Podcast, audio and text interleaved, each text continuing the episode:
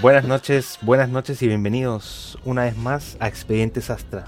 Hoy les tenemos un super capítulo, capítulo especial, hace mucho tiempo, en una galaxia muy, muy lejana. Pero la única diferencia es que es ahora y aquí mismo.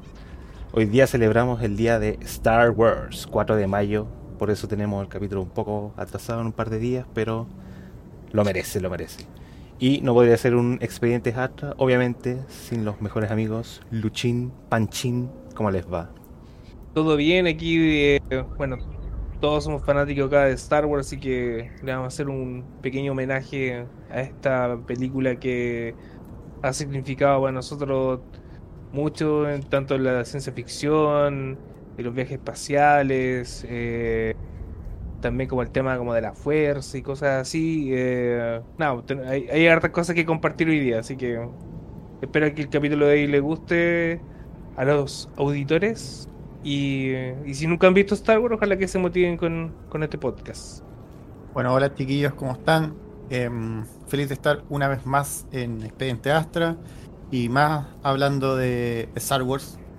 Yo creo que la saga del cine que más ha marcado a generaciones en, en el planeta Tierra. Em, hoy día, como dijeron ustedes, es un capítulo especial, así que nos vestimos de gala una vez más.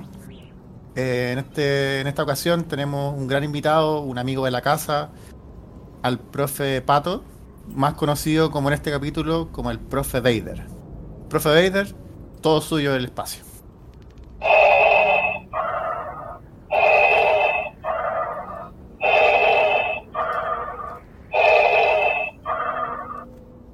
Buenas noches, estimadas y estimados oyentes, amigos amigos.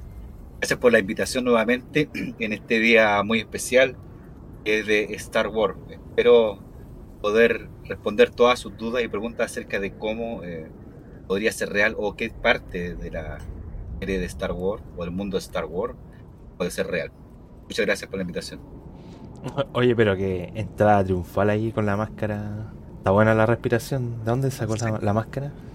No voy a, ¿cómo se llama? a hacer propaganda a, la- a los centros comerciales, pero fue una oferta que hubo hace como 15 años atrás. He comprado un regalo a mi hija, que ahora tiene 19 años, y a cumplir en ese tiempo dos años. Y estaban las máscaras ahí en el centro comercial. Y dije yo, bueno, ¿por qué en vez de una muñeca compro la máscara de Darth Vader? Yo sé que le va a ya- gustar a mi hija, yo sé que le va a gustar a mi hija, dije yo.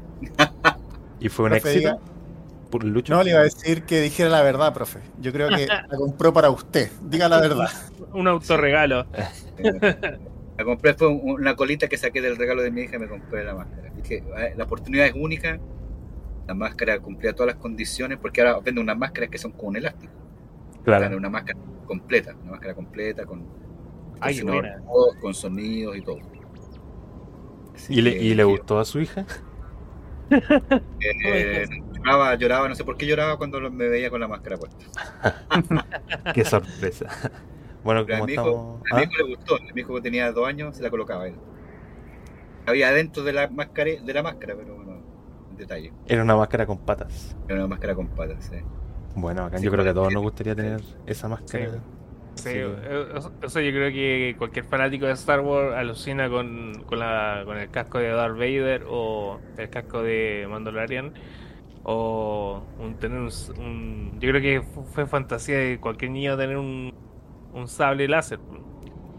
Exactamente. O tener el traje de los Stormtroopers. Oh, también, también, verdad, se me había olvidado eso. Es que, Esos salen como un millón de pesos si uno los compra afuera. Un millón, ochocientos mil pesos. Traje completo. yo, yo, yo, yo me conformo con, con el traje de de, de Jedi. De Jedi, ese como, como mates. ese- con, yo Eh. con eso ya me sirve para invierno. Me sirve. Pero si no, con, con tubos PVC nomás, pues hay un Claro. Stormtrooper. Un Stormtrooper versión a cuenta. Un Strong PVC puede ser. Eh. Hay tantas, hay tantas máscaras, o sea, tantos cascos en el mundo de Star Wars que pff, puede uno tener como la, la pieza completamente llena. Y por eso mismo, ya que habla como de del regalo a su hija, o que le gustó a su hijo, que al final era para usted en verdad, pero eh, quere- queremos empezar este, este podcast hablando de, de por qué estamos aquí reunidos en el día de Star Wars. ¿Por qué nos llama tanto la atención Star Wars? ¿Cuáles son los mejores recuerdos? Y toda esa índole. Y queríamos partir con usted, profe, como el invitado de Honors.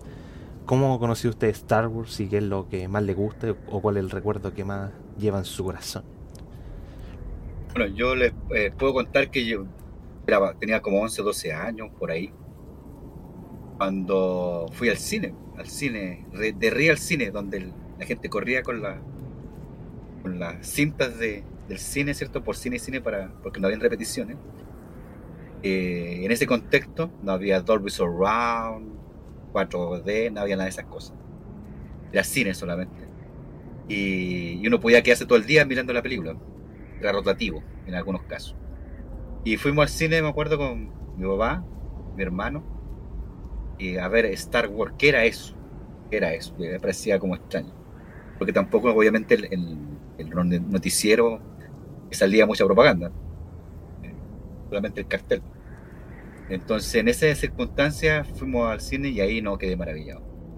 Maravillado con los efectos especiales, para esa época que eran totalmente desconocidos en ese tiempo. Eh, así que uno quedaba con la duda porque como eran tres, los tres capítulos ¿cierto? seguidos, había que esperar el año siguiente para que llegara a Chile el segundo y otro año más para que llegara el tercero. Obviamente no habían spoilers y esas cosas, entonces uno queda con la duda, ¿qué va a pasar con, con los personajes? ¿Cuál será el desenlace? ¿Que esto de la fuerza existirá realmente o- otro mundo así como Star Wars, otro universo, donde sean tan avanzados en algunas cosas, etcétera? Eh, yo creo que eh, no solamente a mí, yo creo que un montón de generaciones cuando partió esto eh, lo inculcó por la- el tema de la ciencia ficción y de la ciencia ficción fueron derivando al estudio de la ciencia. Tal es como el señor eh, Al- Alcubierre que ahora está desarrollando la tecnología de, de la- del viaje a través de los modelos Warp, así como la otra serie no lo voy a decir. no, este es el día de Star Wars. La Mm. otra serie que hay de ciencia ficción hace los viajes Warp y eso lo inventó este este caballero a que es un mexicano a partir de justamente de las películas de Star Wars, o sea, cómo podemos viajar a un planeta y no demorar mil años, diez mil años, veinte mil años en llegar al otro lado.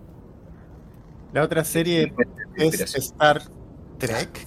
Oh, Sí, no. tan- Censurado, censurado. Agarremos una combo, agarremos una combo al tiro. Ah, Innombrable. Saca los sables, los sables. Guau, que están si, uno- si se pone a comparar ambas series, tienen sus diferencias bastante especiales.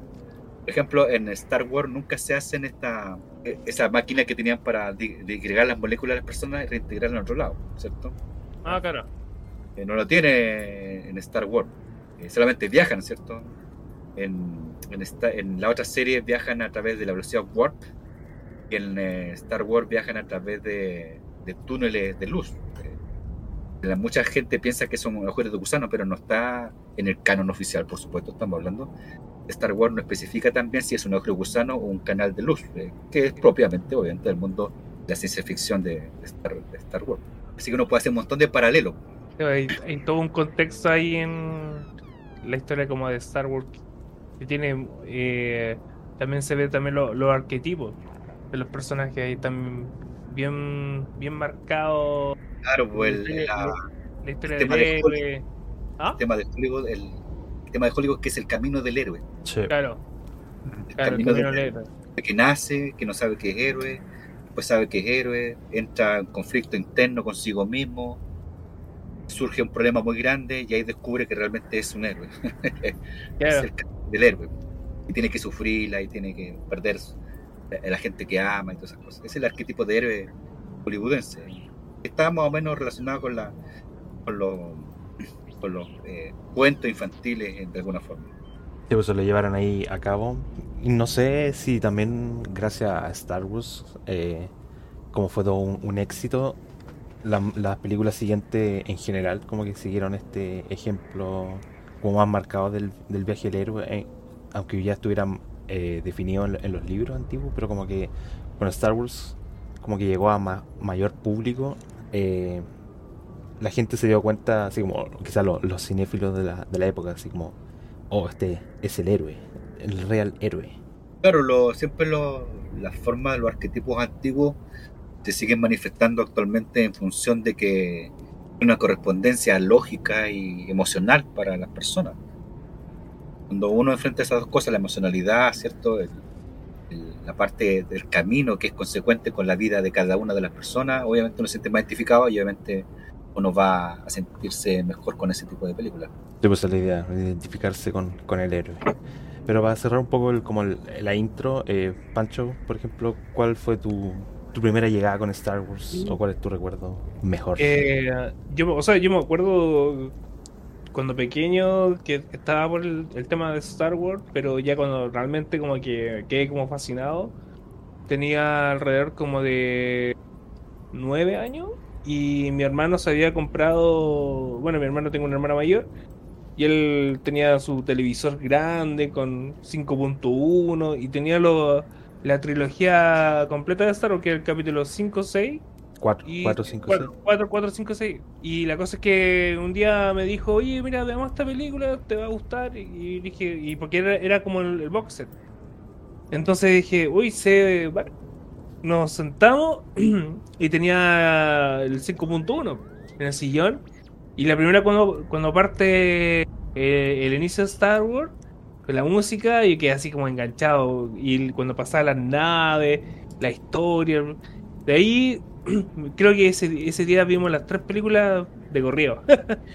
y de ahí como que me, me- me encantó, no sé, el, el villano, el, el, eh, eh, la historia de Luke.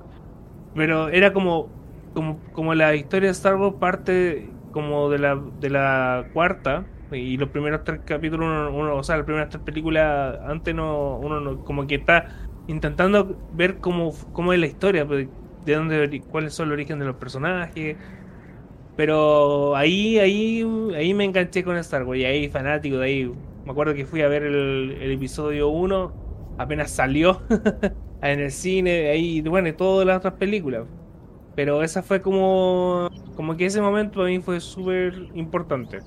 Bueno, sí, bacán. ¿Lucho? Eh, yo creo que soy fanático de Star Wars por Iwan McGregor. Ah, no, pero es que. ¿Cómo no? em, es que, ¿cómo no, no es cierto? Yo creo que las cosas como son. Yo La vida que- calzó justo con el actor y, y Sí, quedó. sí, sí.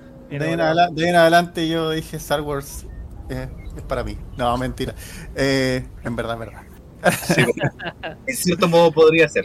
Eh, no, yo creo que Star Wars a mí me gusta por el hecho de del mundo de fantasía, entre comillas, que plantea desde la perspectiva de los viajes en el, en el tiempo, o sea, los viajes eh, por el espacio, eh, el hecho de ir a planetas desconocidos, eh, y bueno, también los villanos, pues, o sea, los villanos de Star Wars son geniales, pues, o sea, uf, no sé, yo creo que mi villano preferido uno de mis villanos preferidos, sin duda. O sea, de pasar de ser un Jedi a, a ser el villano, uno de los villanos más grandes de la historia del cine, eh, es genial. pues, O sea, creo que eso es una de las cosas que más me enganchó de, de, de Star Wars. También me llama mucho la atención el hecho de, de cómo funciona el, el tema de la fuerza, ¿no es cierto?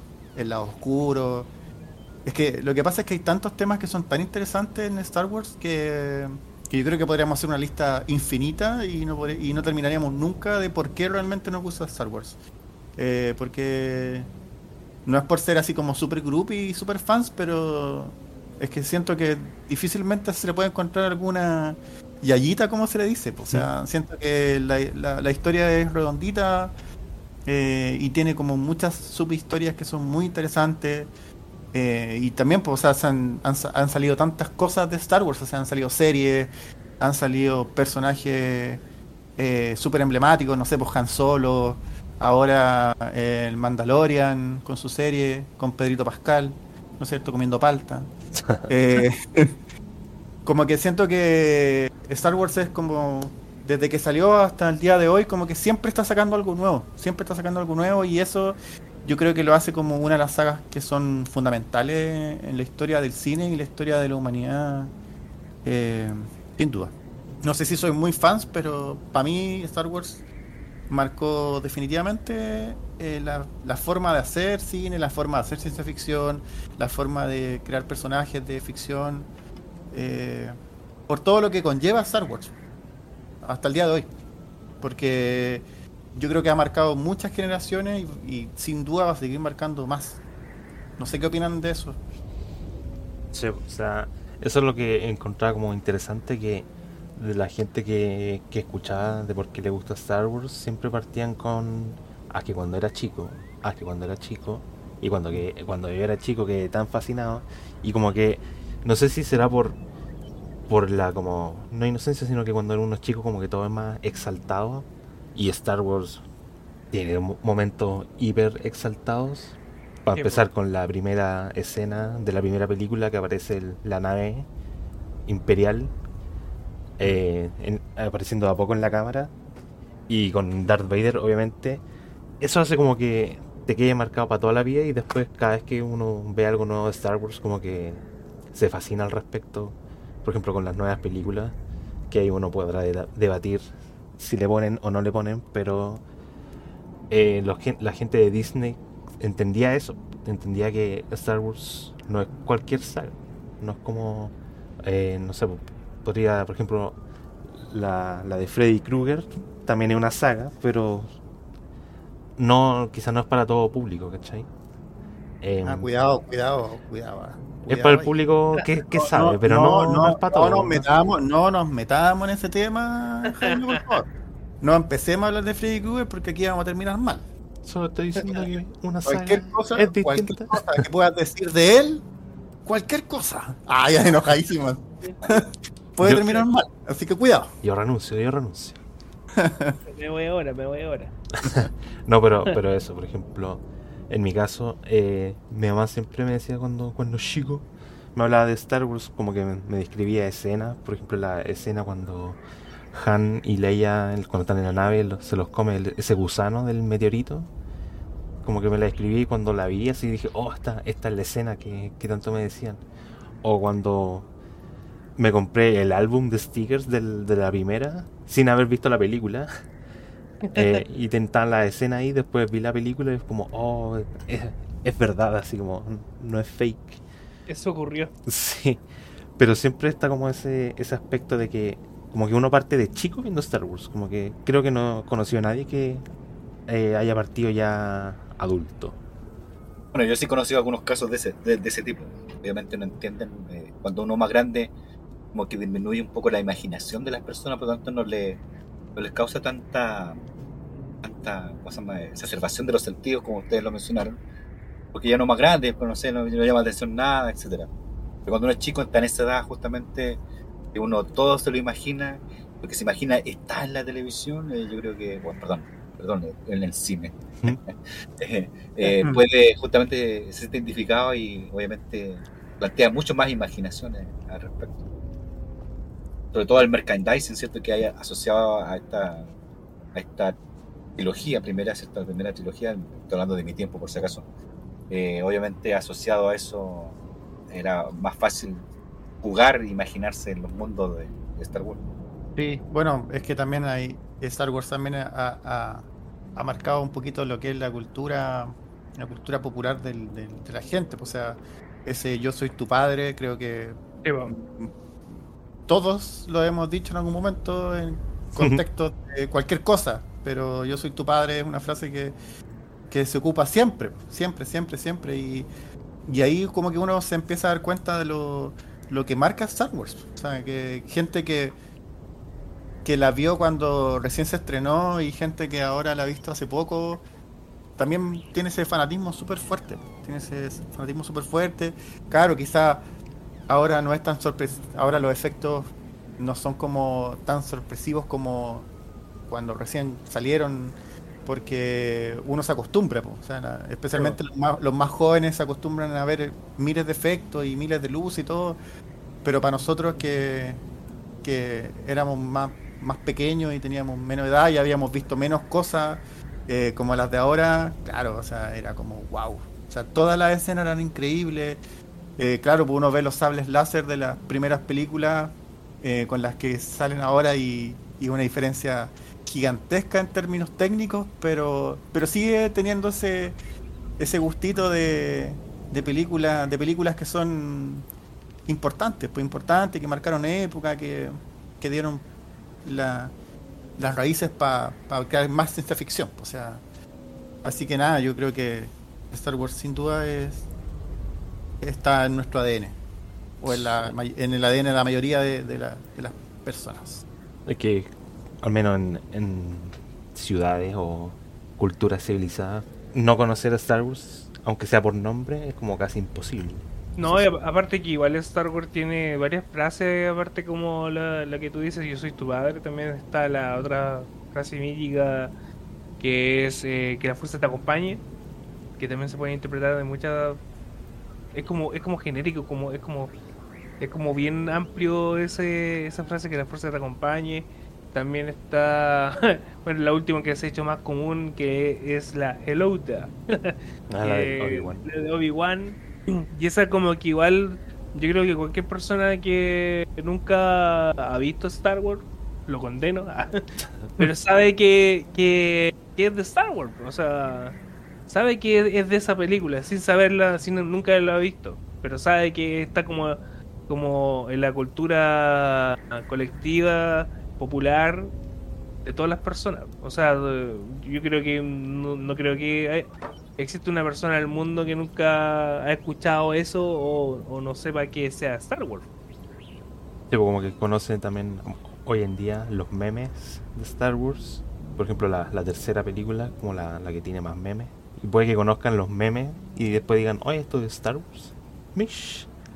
Pero quiere decir que de alguna u otra forma sabían de Star Wars. Y ahora que al menos toqué la tercera película, quisiera preguntarle al que quiera eh, qué opinan de la primera, o sea, sí, pues, primera trilogía de la 1, 2 y 3. Sí, quizá con los efectos que, había, que usó George, le quitaron así como calidad o algo, la historia quizá, por sido mejor, o está a buen nivel. Lo que podría decir es que nadie daba un peso por Star Wars antes, cuando empezó esto en el 73, por ahí 74. Nadie daba un peso por la que era ciencia ficción, porque en ese tiempo había mucho western, de las películas de, de vaquero y cosas así. Em, entonces, cuando se hizo esto, por eso se pensó en empezar por la parte más del canon original de Star Wars, empezar por la parte como más para películas, más movida. Era el capítulo 3, justamente. Eh, después, cuando ya vio que esto funcionó, salió la 4, esto salió la 5 no, pues la 4 eh, partió la primera primera. La 4, la 5 y la 6, gracias, muchas gracias, gracias. Mm. Y después se hizo la 1, digamos, ahí, bueno, pues igual fue el cine para ver qué, qué, tal, qué tanto se podría mejorar la película. en sentido personal, en, la, la 1 destacan más los la poderes que tenían los, los Jedi. Por ejemplo, el moverse rápidamente, ¿cierto? Eh, sobrehumanamente, por supuesto. Es que eran humanos también ahí a, la discusión si eran humanos o no. Eh, y saltar ciertas grandes cosas, o ver objetos con la mente, se veía mucho más en, reflejada en el capítulo 1. Eh, así también, también se veía reflejado también el, lado cierto oscuro de, la fuerza.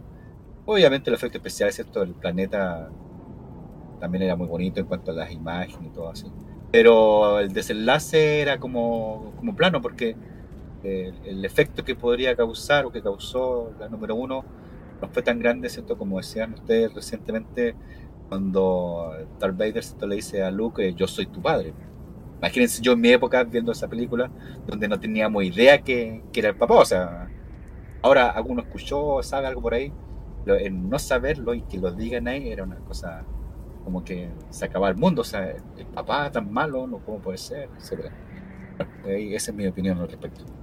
Sí, bueno, con respecto a lo de los efectos, eh, claro, sin duda eh, hay que entender también en las épocas que se estaban haciendo. O sea, la tecnología que hay ahora hace, hace mucho más fácil hacer efectos mucho más realistas y mucho más estéticamente bonitos, pero yo creo que Star Wars, las primeras películas hay que tratar de verlas más allá de los efectos, eh, hay que tratar de, verlas como, como, como una narrativa, como una como, como una historia, finalmente, nomás. Porque, como un todo.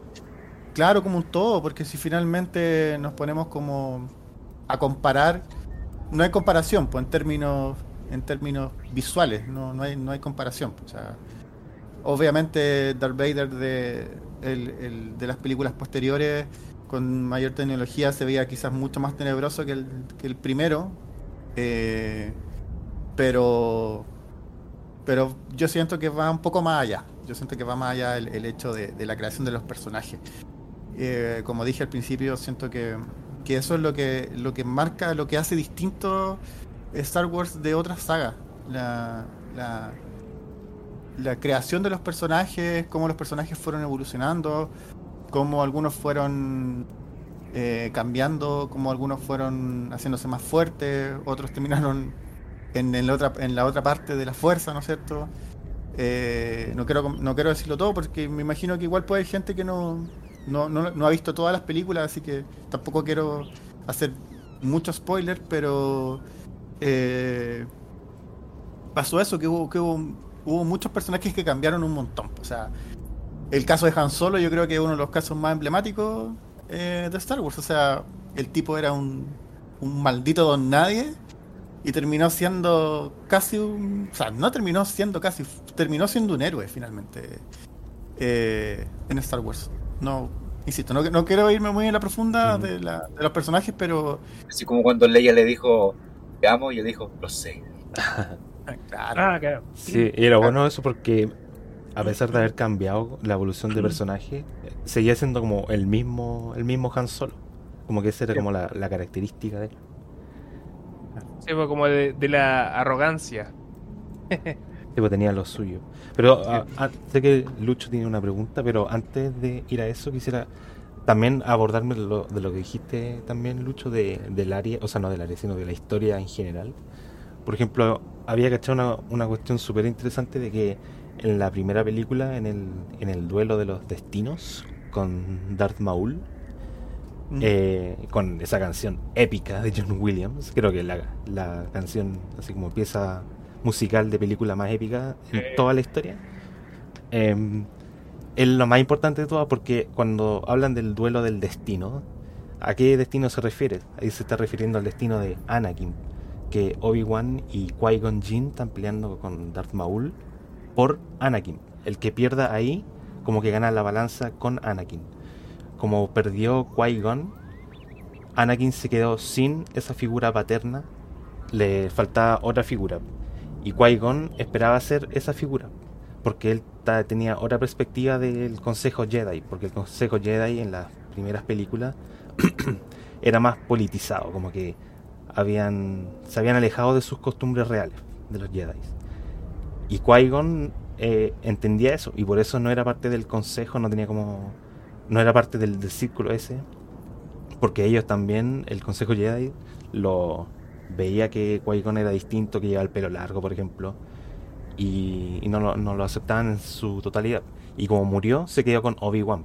Y Obi-Wan, que fue lo primero que dijo cuando eh, llegó Anakin a la nave, sí, eh, ¿por qué tengo la impresión de que tenemos otra, otra basura espacial? Una cosa así. Refiriéndose, cuando dice otra basura espacial, se refería a Jar Jar Binks.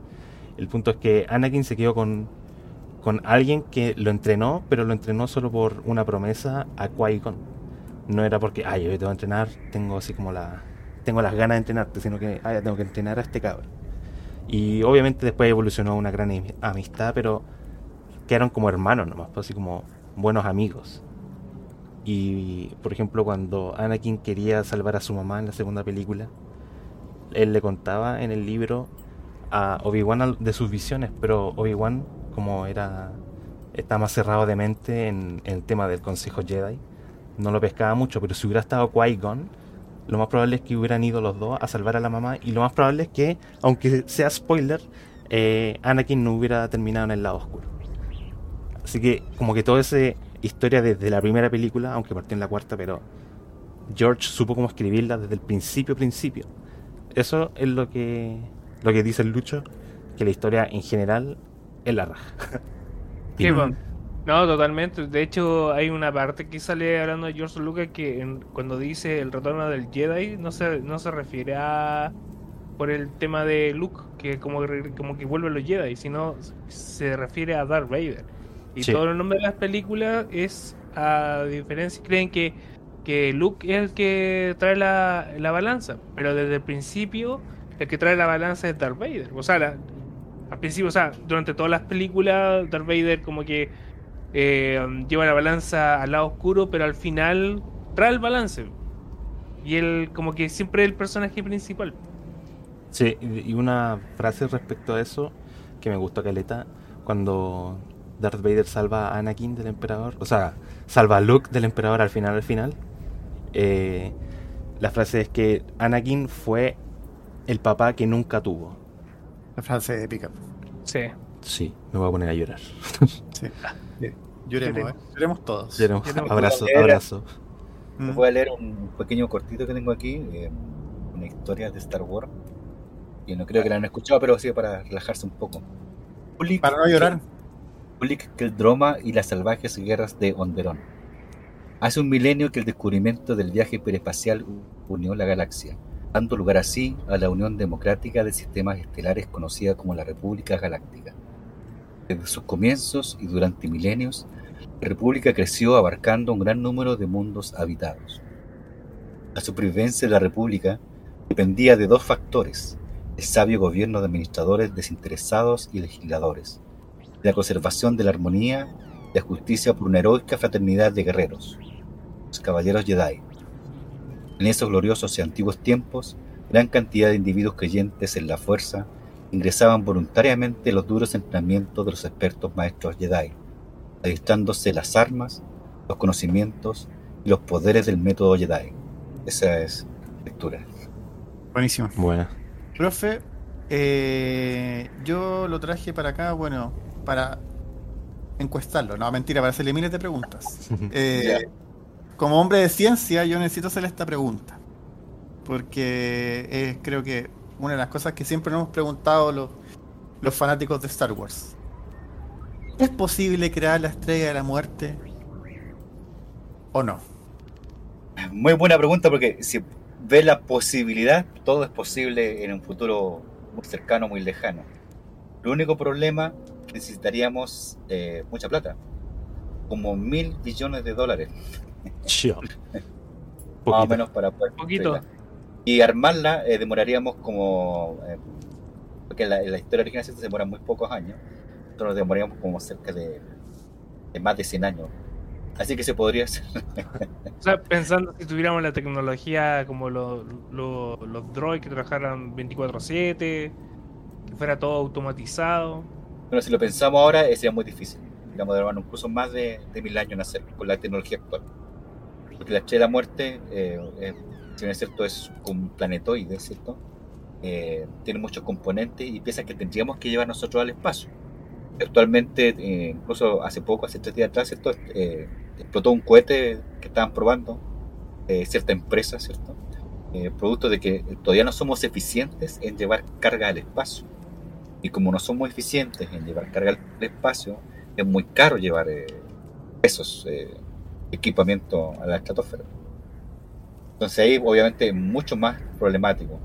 Puede ser así, con lo- actualmente pensando como mil años por lo menos, o por ahí, en hacerlo, con la tecnología actual. Eh, ahora, si tenemos vehículos que transporten las cosas arriba, obviamente tendrían que tener varias lanzaderas. Por ejemplo, si tenemos un vehículo automatizado pueda llevar más o menos como 8000 kilos, podríamos llevar, dice ahí, eh, algunos estudios señalan, serios, por supuesto. Eh, eh, una vez al mes, si va a esa nave una vez al mes, estaríamos 5 mil millones de años en completar el trabajo. eh, si teníamos una nave. Eh, obviamente ya el Sol no existiría en 5 mil millones de años acá. Muchas lanzaderas. eh, para eso también la Tierra tendría que unirse. O sea, una, un- o sea, una empresa de tal envergadura requeriría que todo el planeta esté abocado a eso. Así como la gente de Egipto construyó las grandes pirámides y se abocaron a la construcción de las pirámides, es que tendríamos que estar todos y todas abocados a la construcción de la estrella de la muerte.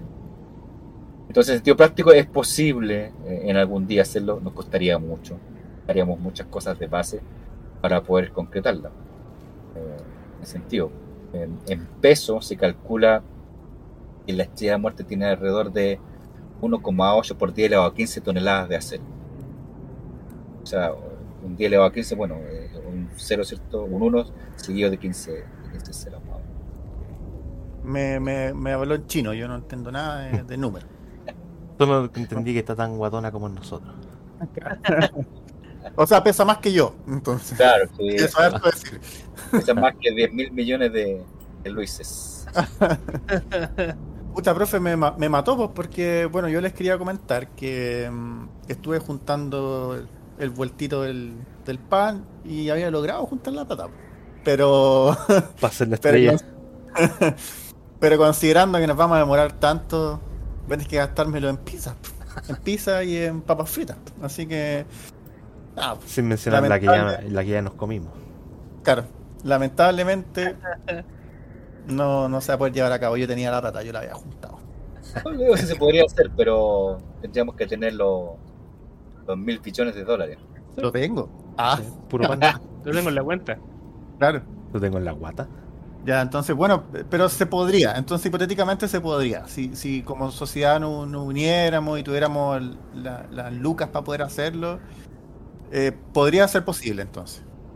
Sí, porque piense usted que, por ejemplo, el tema energético que requeriría la estrella de la muerte, eh, ahora las tecnologías que tenemos es de la fusión nuclear, que estamos todavía experimentando sobre eso. En este caso, los chinos nos llevan harta ventaja.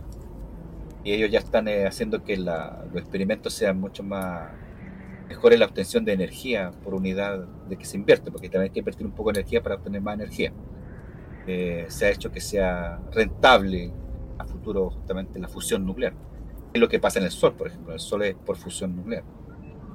Energía limpia, una vez lograda, sería como tener un Sol, ¿cierto? Que nos provee de energía aquí, en- la Tierra. Eso podría ser lo mismo que la, que la estrella de muerte, tener uno más grande, por supuesto. Central de ese tipo podría tomar, eh, por ejemplo, el hidrógeno que se encuentra en algunas nubes en, el universo, la energía para transformarla en helio y ahí obtener la energía por fusión nuclear. Ahí adelante sobre eso. Profe, y dentro de lo mismo, dentro de la creación de, de- tecnologías que son eh, muy bombásticas y que son muy difíciles de pensar para nuestra realidad, eh, ¿será posible hacer sables de luz? Pero como lo muestran en las películas. Sí, bueno, el, eh, ahí sería más complicado, porque la luz eh, funciona por cuantos de luz, ¿cierto? No sé si ustedes saben eso. Edúquenos. Los átomos están compuestos, ¿cierto?, de, de subpartículas atómicas, que tenemos el neutrón, ¿cierto?, el electrón y, y el protón. Ahora, los electrones siempre, cuando hay más de un electrón, se ubican eh, más cerca o más lejos del núcleo del, del átomo. Pero cuando ellos eh, absorben energía, se acercan, se acercan al núcleo, al núcleo. ¿Se entiende la idea? Cuando se aleja, pierden energía. Cuando se aleja, como esa energía no se pierde, ¿no es cierto? Porque hay una ley de conservación de la materia de energía, esa energía se libera como un cuanto de luz. Ese cuanto de luz que nosotros, eh, lo que podemos ver como una luz, ¿cierto? Eh, y esa, esa no tiene masa. Tiene masa, por lo tanto no es, eh, es materia, es un cuanto de luz, es energía. Por lo tanto, al tener un sable de luz, ¿cierto? Porque uno lo confunde entre sable de luz y sable de láser. Supuestamente los Jedi tenían sables de luz, no sables de láser, porque ellos no eran para matar, ¿cierto? Era para defenderse. Los sables de luz, eh, que tenemos láser, tenemos láser. El problema de la luz que tenemos actualmente es que como no tiene masa, podría ser un sable que golpee algo. Podría atravesar con la mano un sable de luz act- actualmente, ¿cierto? Con la tecnología actual. Otro problema es que la luz se propaga rápidamente a la velocidad de la luz, ¿cierto? Por lo tanto, nuestro sable láser, o sea, nuestro sable de luz podría medir hasta dónde llegue la energía para hacer la luz. Una linterna por hacer eso. Tiene un límite, mientras que en, la, en la- el mundo de Star Wars, ¿cierto? Tiene un límite preciso. Incluso eh, nos muestran ahí que hay diversos tipos de sables láser y sables de luz. Por ejemplo, el- mencionaban ustedes, ¿cierto? Armul, él tenía este so- doble láser, ¿cierto? Que era más largo, medía como casi dos metros. En cambio, los Jedi tenían uno, uno que medía como 60 centímetros o 50 centímetros en algunos casos. Eh, el de Yoda era más chico, por supuesto, por el tamaño que tenía, que tenía Yoda. Eh, eso, obviamente, es, expertos eh, pensando en cómo homologar esta ciencia de sable láser Primero dicen que si bien cierto podría ser de luz, ¿cierto? por los cristales que consiguen en ciertos lugares del universo, eh, no se, se limitan porque hay un campo de fuerza que rodea el haz de luz. En, el- mundo de Star Wars. Este, nosotros no tenemos campo de fuerza actualmente, no hemos logrado eh, tener campos de fuerza. Por lo tanto, no podríamos confinar la luz que tenga un, límite actualmente.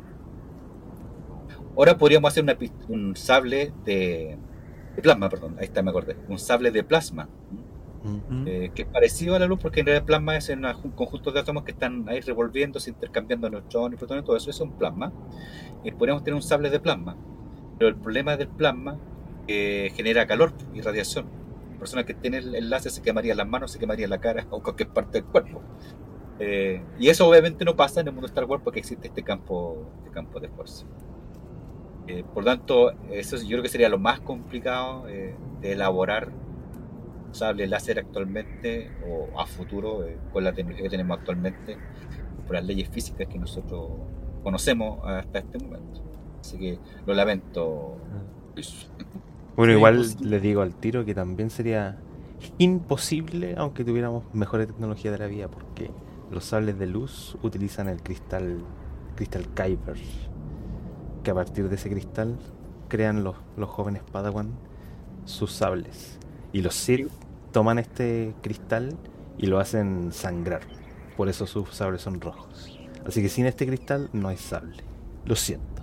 Igual, igual hay un, hay un canal de YouTube que hizo un, un, un sable láser funcional, pero como decía el profe, tiene que tener bastante energía, o sea, no es, es solamente un sable, sino va conectado como atrás con como ¿cómo que se llama esto? Como este calor, claro, tiene como este lo- con hidrógeno y cosas así que forma la, tiene la forma de láser y, y- y quema, corta cosas, pero no puede ser, no, no puede estar todo concentrado esa energía en- solamente en el sable, sino que tendría que llevar un, un equipo para contener toda la energía para hacerlo funcionar.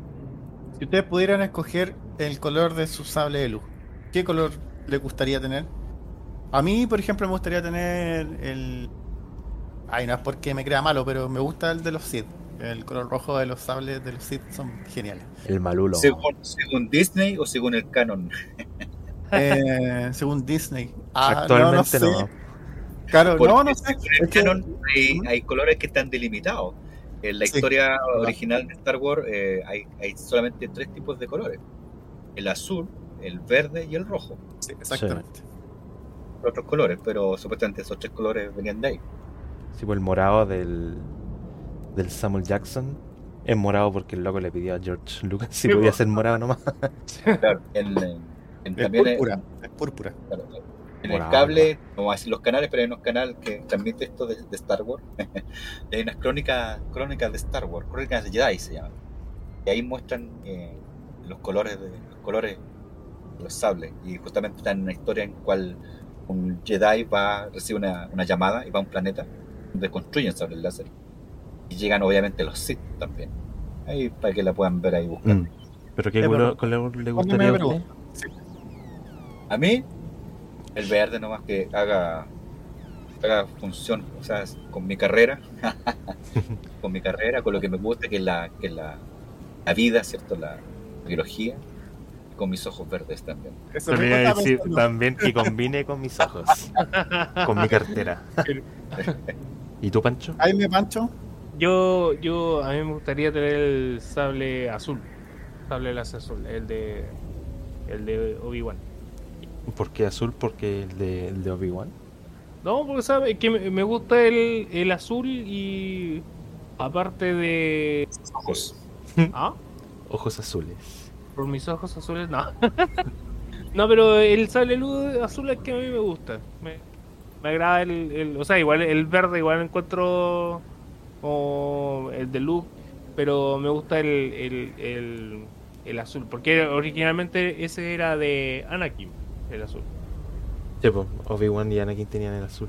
Que según había cachado, como que los colores, el azul, como que eran para los Jedi como guardianes. O sea, guerreros. Que eran Ah. como siempre a los que iban a la pelea. El verde, por ejemplo, era como para los Jedi más sabios, una cuestión así. Pero bueno, hoy, hoy en día como que ya se fu- fue todo a la shit. Por ejemplo, en el juego este del el Fallen Order, te van a escoger hasta naranjo, eh, rosa y otras cuestiones así re locas. Que eso también parece que está dentro del canon. Pero a mí siempre me gustó el, el sable verde de Luke desde el principio. Así que iría con, con verde. Sí, pues bueno, el color verde de, de los Jedi eh, representa di- de- eh, diplomacia, negociación y disciplina. Eso representa el color verde de los sables Jedi. Bueno, es- eso eh, no sabemos si todavía van a seguir con esa historia, pero en un momento sí era como Claro. el equivalente. Pero fui hablando de, bueno, de los sables y de, de los Jedi y todo. Quería saber, ¿qué opina usted de la fuerza? ¿Es posible que nosotros podamos mover cosas o podamos empujar a gente eh, como, como lo hacen los Jedi? O sea, obviamente sabemos que eh, o sea, en este momento no se puede, pero ¿será posible entrenando? ¿Será posible desde, desde nuestras limitaciones como seres humanos poder hacer algo algo tan maravilloso como ellos? Pero justamente Bueno. ayer estaba viendo un video ahí en YouTube de un maestro maestro de, de karate que tenía un ki tan elevado que lo, lo, le iban a pegar, lo repelía. Entonces invitaron a otro contrincante que venía de otro dojo a pelear con el maestro y lo tocó al tiro. o sea, que me estaba mostrando que eh, era mentira. O sea, este asunto de la fuerza, ¿cierto? Sin mediar algo de por medio, eh, nosotros podríamos homologar en sentido natural a lo que son las fuerzas electromagnéticas. La fuerza electromagnética es una de las fuerzas de, la- de las cuatro fuerzas eh, que componen la, la naturaleza, fuerzas principales. Incluso a nivel atómico existe esto, la fuerza eh, de este tipo. Y eso eh, repele cosas, empuja cosas, pero tendríamos que tener un imán superpoderoso, pues tendríamos que nosotros ser un imán muy poderoso para alejar, ¿cierto? O atraer las cosas. O tener una masa grande. Eh, recordando que la, por ejemplo, el Sol tiene una masa muy grande y eso hace que, ¿cierto? que haya más fuerza de gravitación. Planeta así como nosotros la Tierra tiene, nos atrae con una aceleración de gravedad de 9,8 metros partido por segundo. Eh, pero Marte, que es más chico, ya la- no son 9,8 metros partido por segundo, es menos. ¿entiendes? Si uno va a la Luna, hay menos gravedad también. O sea, esta fuerza se encuentra en todos, en todo el espacio que nosotros conocemos, en todo el universo que nosotros conocemos, eh, y a nivel subatómico también, una de las fuerzas principales. Pero eh, como humano, eh, simplemente vamos a tener eh, o manejar esto aún, aún, aún. Encontramos la partícula de, bueno, se encontró, ¿sabes? ¿No se ha escuchado la partícula de Higgs? Sí, pues mi tío. la partícula de Dios que hace, bueno, hace, hace tiempo esto, hace como más de 10 años, me parece, o 15 años. Estaban haciendo un experimento porque teóricamente había una subpartícula que le daba masa a las cosas. Masa es tener esta propiedad ¿cierto? que puedan tener peso y sean materia, en realidad. Era esta subpartícula y era teórica, no se, se especulaba que podría existir. Entonces hicieron un experimento en estas ciclotrones en donde se hacen chocar eh, protones a gran velocidad, casi, casi al 99.9% de velocidad de la luz. Y al chocar, obviamente, se agregan los componentes principales que componen las partículas subatómicas y se quería descubrir ahí justamente que una de estas partículas era el famoso bosón de Higgs, eh, que obviamente lo propuso el señor Higgs, por se llama bosón de Higgs. Y eh, controlar esta, si existiese, obviamente nos cambiamos del cielo a la tierra. Imagínense eh, podríamos construir una pirámide así como la de Egipto en pocas semanas, porque podríamos cambiar la, masa, ¿cierto? No tengan masa la- las cosas. O tendríamos autos voladores, etcétera, etcétera. La energía, podríamos gastar muy poca energía en movilizarnos, etcétera, etcétera. Eh, pero tiene que ver con las fuerzas eh, principales de naturaleza que nosotros conocemos. Eh, se han hecho muchos experimentos justamente esto de la telequinesis y cosas por el estilo, pero no han llegado a conclusiones eh, que podríamos decir que eh, pongan contento al mundo científico. Siempre hay algo detrás que no se puede medir y resulta que al final el- la persona sopló o tenía un mecanismo para mover las cosas de lejos. Y será vía contacto entre el objeto y la persona de algún modo. Hasta el momento no, yo no he visto ningún estudio que muestre serio se pueda ejercer una fuerza sin mediar eh, el objeto en cuestión. Claro. Igual había, había visto en un documental de cómo habían hecho Star Wars la primera y salía que, que George Lucas como que se basó en varias eh, religiones, en varias como cosas que utilizan la mente, así como los monjes tibetanos y toda esa, toda esa onda, para, para generar lo que es la fuerza y los Jedi. Porque es como un aspecto más, más metafísico que así como literalmente físico, que pase un- entre la mano y el objeto pase como una onda de, de fuerza o, o de masa, como dice usted. Como que siempre está eh, en ese aspecto del mundo o no mundo, como que está entre medio ahí y hay distintas religiones que, que meditan y que utilizan como esta, esta fuerza o, o la energía que hay entre, entre nosotros. Es que de hecho, pues cuando, cuando Luke fue a entrenar con Yoda, Yoda siempre le decía que, que sintiera como, como la energía, ¿se acuerdan? Se, Eh, que sintiera como su... que sintiera la naturaleza, finalmente. Que sintiera lo que lo rodeaba. Y, y cuando Luke empezó como a, a, a- sentir a sentir la naturaleza, a ser uno con la naturaleza de cierta manera, eh, Luke empezó a dominar los poderes Jedi. pues. Y, sí. y yo creo que, o sea, obviamente nosotros, me imagino que por eso digo que físicamente no estamos, no, no, no podemos hacer eso, pero, pero claro, pues, con el, con el tema de la meditación, con el tema de, de esto de que, que hablaba Jaime de, ese- de esa conexión, quizás se puede llegar a un, a un- un punto más elevado de conciencia, quizás, pero, pero claro, sería ilógico pensar que pudiéramos mover cosas con, con la fuerza. Pero sí, quizás podríamos llegar a un punto en donde, en donde pudiéramos quizás tener un, una, un nivel de conciencia quizás más alto.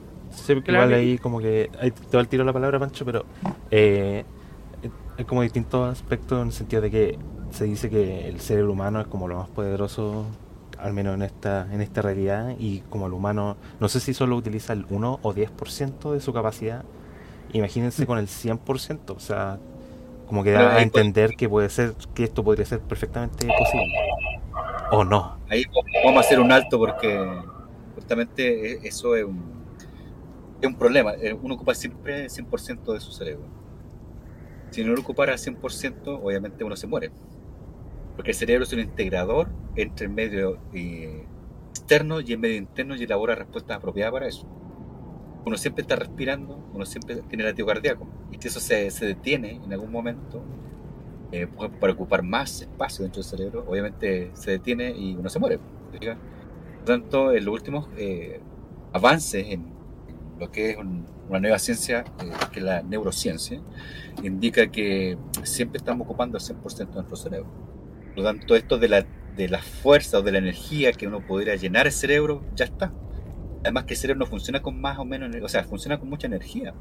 El 20% de la glucosa que uno consume, que parte de la alimentación, se va directamente al cerebro, otra parte se va al hígado. Y después la otra se almacena en los músculos. Pero 20% es directamente al cerebro. El cerebro no va a gastar toda esa energía en sus procesos justamente para aumentar más su capacidad, porque ya está ocupando ese. El problema de nosotros que tenemos como humanos, el, el tema del conocimiento, el tema ¿cierto? de poder eh, de poder rescatar la información que tenemos adentro. Ese es un gran problema que tenemos actualmente. Después uno se recuerda de algo. ¿Cómo se recuerda de algo? ¿Cómo uno aprende las cosas? ¿Cómo uno ve el mundo actual? O sea, el mundo es lo que realmente yo estoy viendo a través de mis sentidos. El mundo es así para todos. Eh, Entonces hay un montón de preguntas que vienen en eso, pero sí eh, eh, mencionar que ocupamos siempre el 100% de nuestro cerebro. Pero podría ser un 100% de un 10%. Que esté No, la capacidad oculta. Si uno, por ejemplo, ¿cómo se sabe esto? Si a una persona se le coloca en, un escáner cerebral, se le inyecta glucosa radioactiva, obviamente que no mate a la persona, por supuesto, sino que pueda registrar la radiación la maquinita del escáner, esa glucosa tiñe todo el cerebro, más menos concentrada, pero tiñe todo el cerebro. Obviamente las zonas que, que son más activas en ese momento de la persona se activa mucho más en la máquina y la otra parece menos representada. pero todo el cerebro se activa, o sea, todo el cerebro está funcionando un todo, esa es la palabra que se usa actualmente. Eh, es un todo el que utiliza el cerebro, por lo tanto todas las conexiones están funcionando de alguna u otra manera, en mayor o menor grado. Incluso eh, cuando uno está durmiendo hay más actividad cerebral. Entonces eso de la telequinesis, no sé, ahí estamos especulando justamente otro tipo de, energías o, cosas. Porque bueno, también hay que decir aquí al auditor es que la ciencia tampoco explica todo. Eso creo que tienen que tenerlo claro. Hay otras eh, fuentes de información eh, para explicar este tipo de cosas que no puede contestar la, ciencia. Por ejemplo, usted habló de la migración, ¿cierto? Habló de la... intuyó, rajuñó, ¿cierto? El principio de religión que existe de la fe en las personas. Obviamente la ciencia no, tiene explicaciones todavía para, para ese tipo de cosas. Tiene que tener cosas que expliquen la ciencia. Por lo tanto, hay la religión o ese tipo de cosas eh, o de áreas de conocimiento humano explican ese tipo de situaciones en las cuales la ciencia no lo puede explicar. Claro, sí, entramos, cuando hablamos de estas cosas siempre entramos en territorio de la teorización, pues, de lo que podría ser. Eso es lo bonito, pues lo bonito de, la ciencia ficción y, hablar de Star Wars hoy día, porque justamente el hecho de tener ciencia ficción, algo que no es real o posiblemente en ese momento no es, real, pero sí involucró muchas generaciones que sí pensaron de cómo hacer lo posible. Por ejemplo, esto de hacer sables láseres que mencionaba Luis, eh, se ha intentado hacer, o sea, ¿por qué? Porque uno lo vio cuando chico y quiere ver si aplicando las leyes físicas actuales se pueden hacer este tipo de cosas. Los viajes eh, espaciales, ¿cierto? interestelares que se hacen, em, la comunicación ¿cierto? por eh, holografía, que son típicas de Star Wars, ¿cierto? Eh, ¿Por qué se hizo eso? Porque a alguien se le ocurrió tomar la película como un referente y hacer estudios de holografía. Y hoy día la holografía está en todos lados, ¿cierto? En nuestras tarjetas de crédito, tarjetas del banco, en la fotografía, en el televisor, ¿cierto?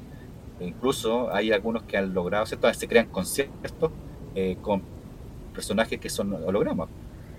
Hemos llegado a eso porque se originaron acerca de la motivación que existe de crear estas cosas en su momento eran ciencia ficción. Y bueno, y eso eso es súper eh, real porque eh, no tiene que ver con Star Wars, pero pero también una película que, que, habla un poquito de esos de esas creaciones o de esas formas de tratar de interpretar el futuro y la realidad es como cuando vemos volver al futuro. O sea, si uno va, si uno ve volver al futuro, hay muchas interpretaciones de cómo podría ser el futuro, la redundancia. Eh, y, hay cosas que uno dice, oye, pero si esto es absurdo, o sea, autos voladores, estamos en el 2023, pasadísimo de lo que salía en la, en la película y, y, no, no hay ni, ni parecido. Pero efectivamente, eh, a través de esas formas de, imaginar la realidad y de, y de, pensar, es como se logran inventos, pues muchas veces. Y ahí coincido con el profe 100% de que eh, muchas veces cosas que han salido en películas, no sé si muchas veces, pero algunas veces o algunos aspectos de algunas películas que hayan sido íconos de, cómo se ve el futuro, eh, finalmente han ayudado a, a pensar cosas a pensar en artefactos, a empezar, en pensar en tecnología. Eh, claro, pues Star Wars, Volver al Futuro y así podemos hacer una, larga lista de películas que de cierta manera nos han ayudado a, pensar un poquito más allá. Claro. Y antes de darle la palabra al Pancho, quería decir algo de la fuerza. Esto igual de, eh, de la fuerza me recordó a, a, la otra película Matrix, específicamente la escena cuando está Neo con el cabro chico y el cabro chico le dice no, no hay cuchara que esa era la explicación para poder modificar su mundo, el mundo a su alrededor, que en este caso era un mundo eh, cibernético, pero como que seguía de ahí la misma, la misma teoría. Pancho. Ah, claro. También hay, bueno, lo que quería decir que, que um, los caballeros Jedi igual estaban basados en la tradición japonesa como los samuráis. Por eso como la colita, no sé si se recuerdan, de los Padawan. de los Padawan eh, y también la, lo que, como la filosofía que ocupan los, los, Jedi eh, también está incorporado como del budismo y también del orden espiritual de los jesuitas. Entonces como la mezcla de todo, como, el, como ese folclore y, mezclarlo en una historia como de ciencia ficción, pero también con como ese cable a tierra de realismo. Ese, eso, eso, como que eso eh, eh, en realidad como el bien y el mal, pero también como el estado espiritual. Y hay varias cosas de lo, que lo que tienen como la de apariencia, con la forma de comportamiento. Como que si ven, igual que los Jedi siempre primero como el diálogo, y como ya el, cuando no, no, no hay otro, otro paso, van como a la violencia, pero primero como, como que esa como esa analogía de los samuráis. Sí, pues eso era lo bueno que como que los Jedi al final como un, un gran híbrido de distintos conocimientos para sacar como lo mejor de, de esas personas. Profe, para, para ir finalizando, ¿alguna reflexión? ¿Algo que nos quiera dejar eh, al- a nosotros y a los cibernautas eh, con respecto a Star Wars y, y todo este mundo maravilloso que nos regaló el señor Lucas? Bueno, eh, uno puede parecer fome todo lo que hemos hablado a lo mejor de, que no es posible, no es posible, no es posible tal cosa sobre el mundo de Star Wars, pero justamente lo bonito de, de pensar en la ciencia ficción, eh, que nos hizo pensar mucho la, la serie de Star Wars eh, o el mundo de Star Wars, universo Star Wars, el hecho de poder eh, ver si son posibles aplicarlos a, a nuestra realidad mundana, por así decirlo. Así como las zapatillas de, de Marty, ¿cierto? De Volver a Futuro, que ahora son reales, ¿cierto? Eh, claro, o sea, estas películas de ciencia ficción nos dicen, bueno, ¿por qué no lo podemos hacer? O sea, están ficciones, eh, ¿cómo avanzamos? Y se ha avanzado mucho, por ejemplo, en los viajes, ¿cierto?, en el tiempo, la teletransportación. Eh, son términos que antes sonaban netamente ciencia ficción, actualmente ustedes los pueden buscar que es un estudio cero científico. Lo mismo de la vez pasada cuando me invitaron, el tema del, de vía extraterrestre. Hay muchos estudios y ahora hay una corriente muy fuerte en la ciencia acerca de que qué tan probable es que tengamos una nave, esta madre eh, dentro de nuestro sistema solar. O sea, son estudios cero científicos que antes era ciencia ficción y ahora se están viendo de que realmente son cosas dignas de, de estudiar. Eh, por tanto, la, lo que es la fantasía, ¿cierto? Eh, eso yo creo que es algo netamente humano y nos hace avanzar eh, a nosotros en nuestra sociedad, en nuestra civilización actual. Y eso es lo, lo bonito de, de esta serie tipo Star Wars, que nos hace pensar en la fantasía y cómo podemos hacer que esa fantasía en algún momento sea real. Así que yo invito a todos nuestros, esto digo yo me estoy apropiando de sus propios auditores, Dele Eh, nomás. eh, los auditores que nos están escuchando, eh, el hecho de hay que tener esta fantasía, hay que pensar cómo queremos el mundo. Eh, no importa que las leyes físicas actualmente no nos acompañen mucho, pero tenemos eso nos hace ser humanos, nos hace pensar en un futuro mejor. Ese es mi mensaje para todos los oyentes. Los cibernautas. Cibernautas. Muy bien. Lucho Pancho, algunas últimas palabras. Dale, Panchito. Eh, nada, acá feliz de compartir nuestro gusto por Star Wars, hablando de la ciencia, de la filosofía también, eh, la tecnología, cómo, cómo, cómo se va a implementar tal vez en el futuro. Ah, una- un, un paréntesis antes de cerrar, también ver que la tecnología de Star Wars que se dio hace 40 años atrás, si no me equivoco, 40 años atrás hay partes que ya se están como recreando, o sea que igual la ciencia se ha inspirado en, la- en las películas de ciencia ficción o, o como Star Wars y otras más, Star Trek como abrir la mente de poder hacer otras cosas más futuristas, entonces eh, yo creo que tal vez no sea tan lejano que podamos ver un cambio, nos- yo creo que nosotros no, pero tal vez nuestros hijos o nietos pudieran estar más cercanos a eso, así que fue ahí un fue feliz de estar en compartiendo este capítulo y hablar de, de una de una de las películas que más me gusta. Claro. Lucho. Pucha, nada, pues Star Wars es. Yo ya lo dije al principio, o sea, Star Wars es. Es parte de, de mi vida, quizás es parte de, de- lo que me hizo también amar mi profesión, que es el cine. Eh, así que. Nada, pues gracias a Star Wars, gracias Iwan McGregor. Ah, por, por existir. y, y nada, pues chiquillos, ha sido un programa muy, muy entretenido. Eh, pero yo primero tengo que saber cuál es tu reflexión final, pues Jaime, con respecto a, Star Wars. Yo creo que eh, todos queremos saber, especialmente los cibernautas, qué, qué opina Jaimito con respecto a Star Wars. Yo, Star Wars, fiel toda la vida. Eh, siempre, siempre voy a estar como expectante de todo Star Wars. Lo bueno que están saliendo estas cosas nuevas, las series. eh, y saben como que están por buen camino. Eh, según caché, de hecho, eh, el loco que, que hizo o creó más o menos la, la serie animada de la Guerra de los Clones, Dave Filoni, que también está trabajando ahora con el compare del Mandalorian, va a dirigir la película, no de, de la nueva trilogía, pero va a dirigir una nueva película de Star Wars sobre la Nueva República. Así que siempre expectante a todo Star Wars, por lo que ya dijimos de la filosofía, de pensar en un futuro lejano.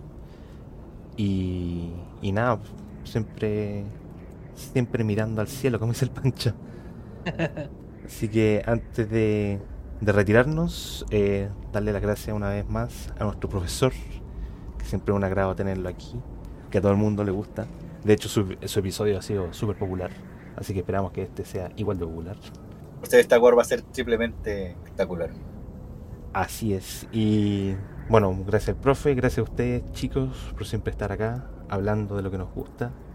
Y como último recordatorio a los cibernautas, sigan nuestras redes sociales, hasta media, donde nuestra inteligencia artificial hace todos los posts de cositas que les podrían interesar. Así que nos vemos ahí, gente, y que la fuerza los acompañe.